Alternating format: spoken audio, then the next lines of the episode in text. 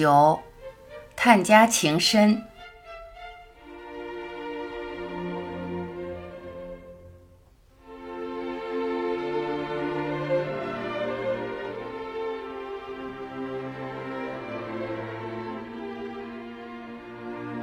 他们像对待将要宰杀的猪羊一般，将庆新周身用绳子捆个结实，嘴里塞个臭袜子。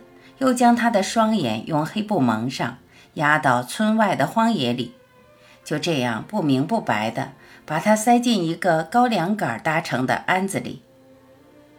归心似箭，庆新脑子里每天都在想：不知父母健康否？这么多年没有见到忠诚厚道的妻子，他怎样了呢？妹妹长多高了？自己是个长子，出门那么多年，徒增老人挂念。不但没尽孝道，反而生死不明，真是对不起家里人。这一切的不愉快总算是过去了，从此以后可以经常回家看看。自己一定要做个好儿子，当个好丈夫，为双亲分劳，为妻子分忧，补偿那几年的亏欠。一九四六年五月底，庆新申请回家。等到八月初才领到返乡路费，一拿到钱，他立即就与几位同学上路，从西安坐火车到郑州，陇海铁路就不通了，他们只有用一双脚板步行返乡。好在流浪岁月里，经过惊涛骇浪洗礼，早就练成了钢筋铁骨。他们从郑州步行而来，沿途经过许多村庄，田园荒芜。残破不堪，在路上走走停停，不知不觉拖延了好久。他当时刚刚高中毕业，还打算继续升学。那时距考试的日期不远了，心中的焦急可想而知。到了诸暨商丘火车站，遇到一些家乡来的百姓，他们大伙相约着同路返乡。庆新加入他们的行列，高兴地交谈乡情，与他们同行。第二天到了曹县，当时邱清泉的部队在曹县和定陶一带驻防，新五军在路口设下关卡，查问来往行人。返乡的人很多，检查得非常缓慢，好多人扶老携幼都被挡在后边。庆新看见。关卡上的士兵在检查行人时，竟把百姓身上的钢笔、手表、现金都搜去了。他有点不敢相信自己的眼睛，在众目睽睽之下，这怎么可能呢？光天化日之下，为什么中央军抢夺平民的钱财呢？他在学校受过教育，又是从后方来，便把他们当作自己的军队，认为他们如此的做法明目张胆，会影响军誉。大凡侠义人物，不爱伪装做作，遇事心直口快，想到哪儿就说到哪儿，很少转弯抹角。庆新直肠子性格，更掩饰不住自己的想法。他和气地走上前，对军人说：“这样做好像有些不应该。”那位士兵竟然充耳不闻，我行我素，连看也没有看他一眼，仍继续检查。稍后。该轮到检查庆新了。那位士兵想找麻烦，咄咄逼人，在他身上仔细查看，欲加之罪，何患无辞？看到他手臂上有打针的痕迹，忽然好像发现了新大陆一般，无事生非，一口咬定这就是共党的铁证。他很不服气，再三力争，真是秀才遇到兵，有理说不清。国军肆意妄为，不由分说，像对待将要宰杀的猪羊一般，将他周身用绳子捆了个结实，嘴里塞了只臭袜子，又将他双眼用黑布蒙上，压到村外的荒野里。就是这样不明不白的，他被塞进一个高粱杆搭成的鞍子里。他知道处境十分危险，夜深人静时，他们一定会狠狠地收拾自己。好心好意的劝说，却非来这场横祸。清心暗暗叫苦，想该怎么办呢？要是出不去，不真是完蛋了吗？心中不免悲叹，在流浪途中没有累死，在饥寒交迫时没有饿死，在瘟疫流行时没有病死。抗战胜利了，难道在离家仅有几十公里的地方，竟被自己的中央军害死？要是这样死去，实在太不甘心了。就在这个野地里，前不着村，后不靠店，中央军不来解决他，过几天也会被饿死。性命攸关，情不由己，心脏扑通扑通跳个不停。思前想后，苦无脱身之计，只好听天由命。庆新被捆在庵子里，大约个把钟头光景，听到外头有脚步声，心想来的人干什么的？于是他急中生智，尽力用肩膀去碰高粱杆，以弄出声音，引起此人的注意。听到脚步声忽然停住了，他便更加用力，发出更大的声音。这样果然引起来人的注意。庆新听见有人拨开高粱杆，来人发现五花大绑的他，便将他蒙住眼睛的黑布解开，把嘴里袜子取出。他看到来人肩上有颗梅花，是一位陆军军官，他就把前因后果全盘托出。军官问他从哪里来，他回答说汉中。他当时心中忐忑不安，不知到底是吉是凶。军官说：“你既是汉中来的，可以给我说说那儿的景物吗？”庆新的高中是在汉中读的，在那两年多。当然对答如流。庆新说：“学校在冷水河旁，附近有韩信的拜将台、方先觉的点兵处等名胜古迹，说得清清楚楚，天衣无缝。”峰回路转，军官的态度马上缓和下来，脸上顿时起了变化，冷漠傲然的表情刹那间烟消云散。原来他是汉中人，提到他的家乡，似有无限的骄傲。于是他很亲切地跟庆新说长道短，心平气和地给他松了绑，答应送他回去。庆新随着他走到检查站，以为曲终人散，可是那些与他同行的父老乡亲都还留在那里，没有离去。原来他们看到庆新被抓走，都在替他磕头求情嘞。淳朴忠厚的乡民，他们都有一颗善良的心，真是可爱可敬啊。清新对他们深表感谢，继续同行。过了曹县，离家越来越近了，他的心情渐渐紧张起来，真是近乡情更切，不敢问来人，一点不假。忽然，无数个可怕的念头袭来，庆新几乎哭出声来：父母都平安吗？八姐还跟从前一样吗？会不会发生什么不幸？想着想着，不由自主地加快了步伐。到定陶县城，眼前的景物越来越熟悉了。那是他上高小的地方，好多街道他都游玩过。到了思集，这是他经常赶集购物之地，也是他小时候的天堂，常演大戏。那时多么希望经常看戏呀！听戏时可以吃到糖果、瓜子。山楂糕、枣泥饼、花生等，母亲还会把戏中的故事详细的讲给他听。他最喜欢的戏目是《宝莲灯》，说的是沉香救母的故事。过了思集，离家只有一里路了，庆心心跳加速，情不自禁，不由自主地奔跑起来。村庄、田地、房舍的轮廓清晰在望。他含着泪，悲喜交集，哑着嗓子大声叫着：“我回来了，我回来了！”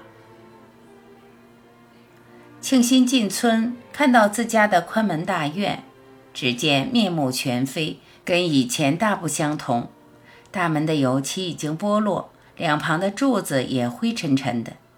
他勒起两个拳头，用力打门，大声喊叫。开门的是一个陌生面孔。当庆新告诉开门人他是谁时，那人立刻说：“他的父母与弟妹都到舅家去了，他连喝口水的时间也不肯耽搁，就又火速向马季庄奔去。”到舅舅家，终于见到家人了。一见母亲，庆新竟像小孩子一般叫了一声“娘”，就泣不成声了。母亲见了他，呆在那里，好像不认识似的，愣愣地站着不动。待别人连声喊着：“这是庆新，庆新回来了！”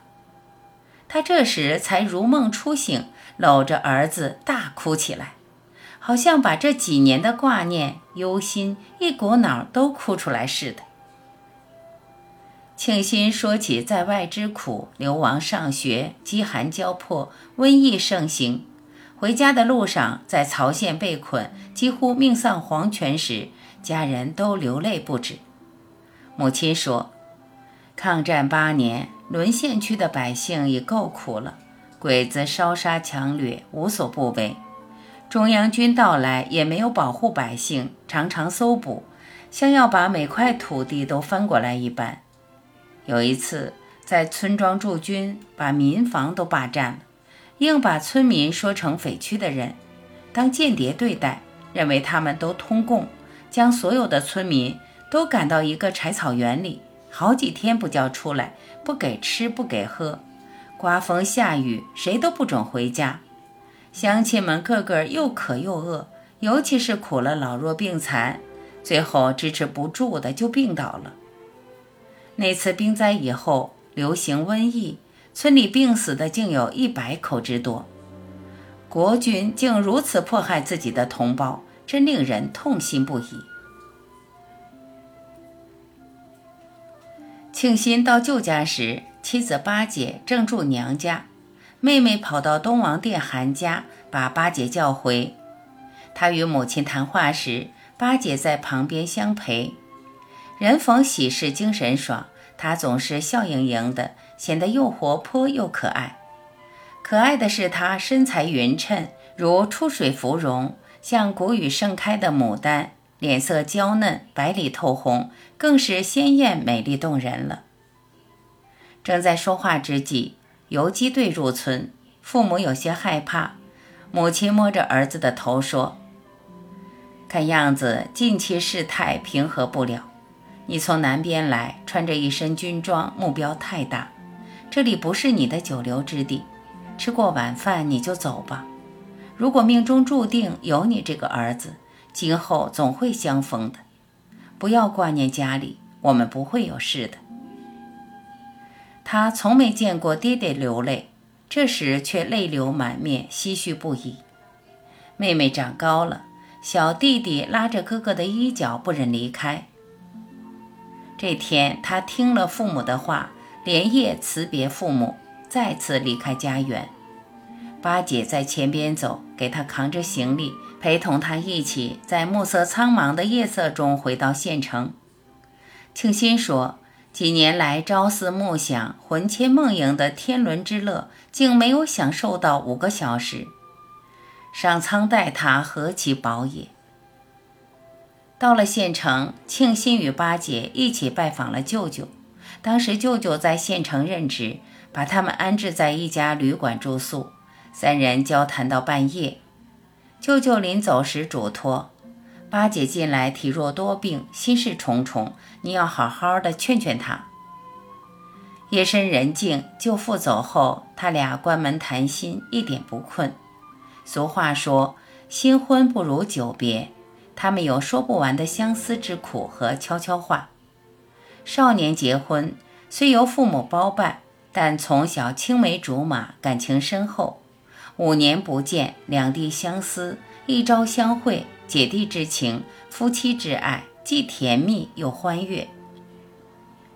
庆新夫妇当夜续谈好久，才共同睡去。一觉醒来，却已八点多钟了。他们到店铺里吃过早饭，又到市场上溜达。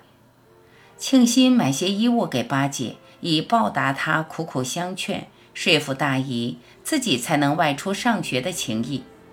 回到旅店，给他谈起快要升学考试了，时间紧迫，在家不能久停，明天就要动身回去。这又触发了他的离别情绪，流泪不止。庆新知道八姐的性格，她不爱多说话，有了苦恼闷在心里，只是哭泣。他们手拉着手，眼对着眼。千万种情思难于诉说。庆心又劝又哄，给他讲了很多道理，说明只有上好学才能有前途。八姐希望夫妇能够团圆，在家受罪也不要那个前途。她还是流泪不止，哭得花容失色，发鬓凌乱。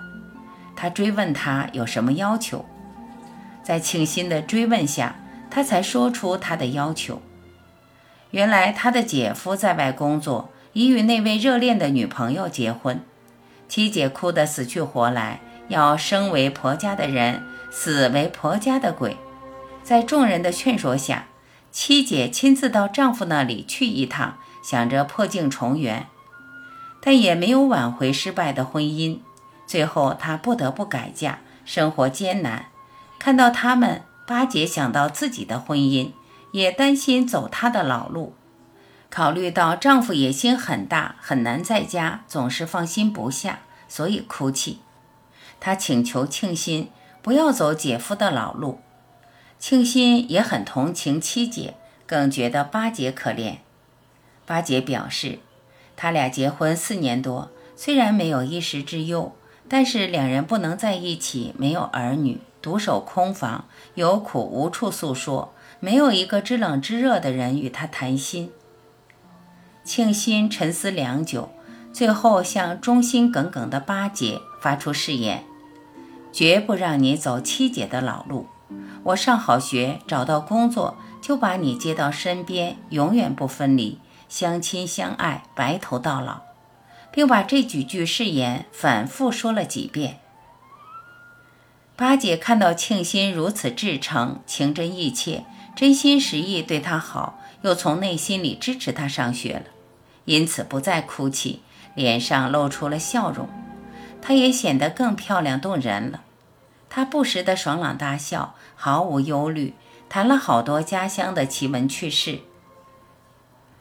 晚饭以后，舅舅来看他们，庆心趁机辞别，把明天就要回南方去的打算向舅舅讲明。八姐把买的衣物交与舅舅暂存。舅父勉励庆心好好读书，珍视自己的前途。黎明时分，小两口就起来准备起身。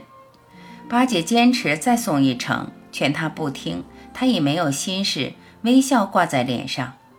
清心在前边走，他在后边扛着行李紧紧追赶，累得他气喘吁吁，两腮发红。一天仅走了二十五公里，到了曹县县城。住进旅店的他，腰酸腿疼，饭不想吃，水不想喝，趴在床上起不来。清心提水端汤，劝他食用，他饭菜都难以咽下，还说身上疼，心里甜，再苦也能撑。他尝够了走远路的滋味，还不服气，还要坚持再送到诸暨（今商丘火车站）。清心苦苦相劝，他才勉强同意不再送行。第二天早晨，他们共同吃完早饭，才难舍难分地分开，一南一北各奔前程。正行走间，清心发现一辆北去的马车，驾车的是一位五十岁开外的长者。问清是定陶县城的客户，货运马车可以坐人，价格不贵。他随车往北追赶一公里，撵上八姐，把她推上马车坐好。庆心付了车钱，才放心让八姐北去。包办婚姻多是先结婚后恋爱，他们结婚五年之后，才第一次体会到男女之间的真情与甜蜜。可是时间太短了，丽姐又感受到分离之苦，如揪心扯肺一般。庆新由曹县出发，踏上征途，一路辛苦到了南京，找着老朋友崔继尧，准备报考大学。可是由于铁路中断，交通不便，不得不徒步而行，耽误时间过久。大学招生时间已过，这时升学和吃饭又成了问题。